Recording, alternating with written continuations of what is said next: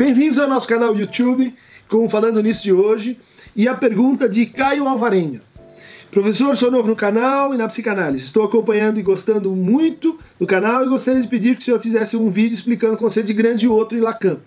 Li alguns textos do filósofo Slavoj Žižek sobre o tema, mas não ficou muito claro. De fato, uh, Caio, o Zizek usa a noção de, de grande outro de diferentes maneiras e uh, trazendo ela mais para o campo social, né? para fazê-la quase que um sinônimo de, de o campo social e, e, e, de como dentro desse campo há um antagonismo constitutivo. Né? Mas para o Lacan, a noção de grande outro, ela começa eminentemente com a descoberta da aproximação entre inconsciente e linguagem. Então, uh, logo nos primeiros seminários, Lacan vai definir o outro como um lugar. Né? Um lugar eh, que não se identifica com esse semelhante, com esse próximo, com esse pequeno outro com quem a gente conversa, né? a pessoa com quem a gente está.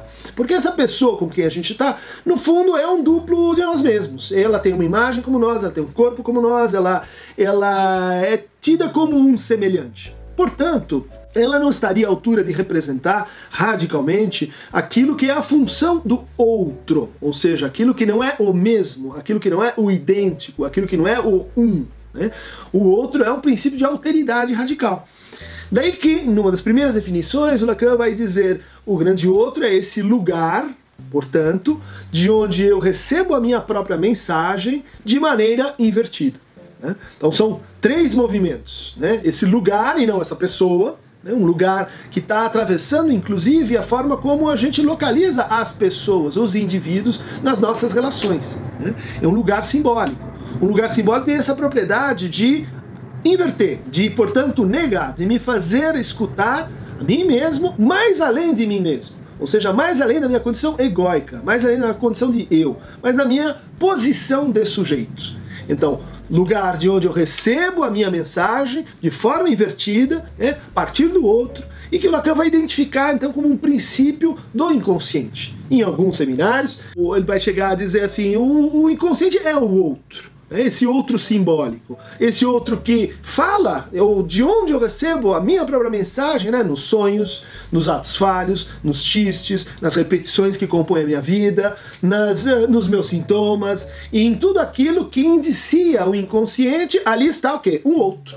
Por quê? Porque eu sei, por um lado, que aquilo foi produção minha, é, fui eu que sonhei, fui eu que disse, mas eu não consigo reconhecer diretamente. Eu me relaciono com aquilo uh, como um enigma, uh, como algo que me representa mais além de mim mesmo. Então, uh, as figuras dessa alteridade, elas vão aparecer eh, como representantes da minha história, né, daquilo que eu esqueci na minha história, daquilo que eu não consigo mais lembrar na minha história, sejam os personagens, sejam os modos de relação, sejam as experiências, seja inclusive aquilo que me precedeu, a minha mitologia familiar aquilo que me deu um lugar uh, que especificou onde eu estou quando eu nasci. Não, isso compõe então parte desse lugar do outro. A linguagem, ela mesma, é uma alteridade. A gente não nasce falando.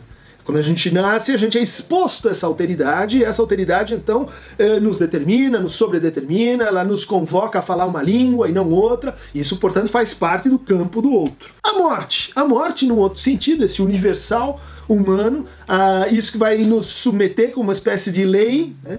é, para o Lacan faz a função do outro, está no lugar do outro, né? isso que é indiscernível, irredutível. A gente pode ter uma imagem da morte, mas é a morte dos outros, a morte da sua é uma espécie impensável, porque é uma alteridade que você não reduz a sua própria identidade. Finalmente, uma, uma grande figura do grande outro, que vai aparecer mais ao final da obra do Lacan, é o próprio sexo é a diferença sexual, é o outro sexo aquele que eu posso imaginar que é como eu, mas na verdade não é. Ele, ele é irredutível, ele, ele faz a função de inconsciente para mim.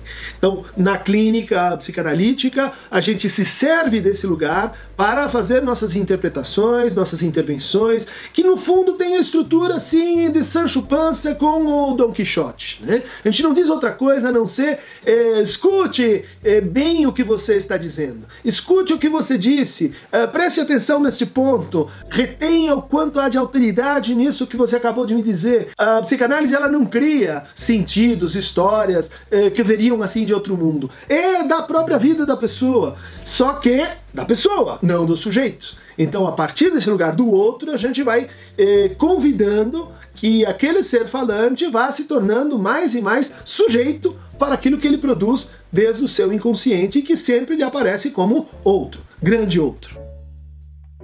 Se quiser inscrever no nosso canal, é só uh, clicar uh, aqui embaixo uh, e receber então o Falando Nisso em primeira mão.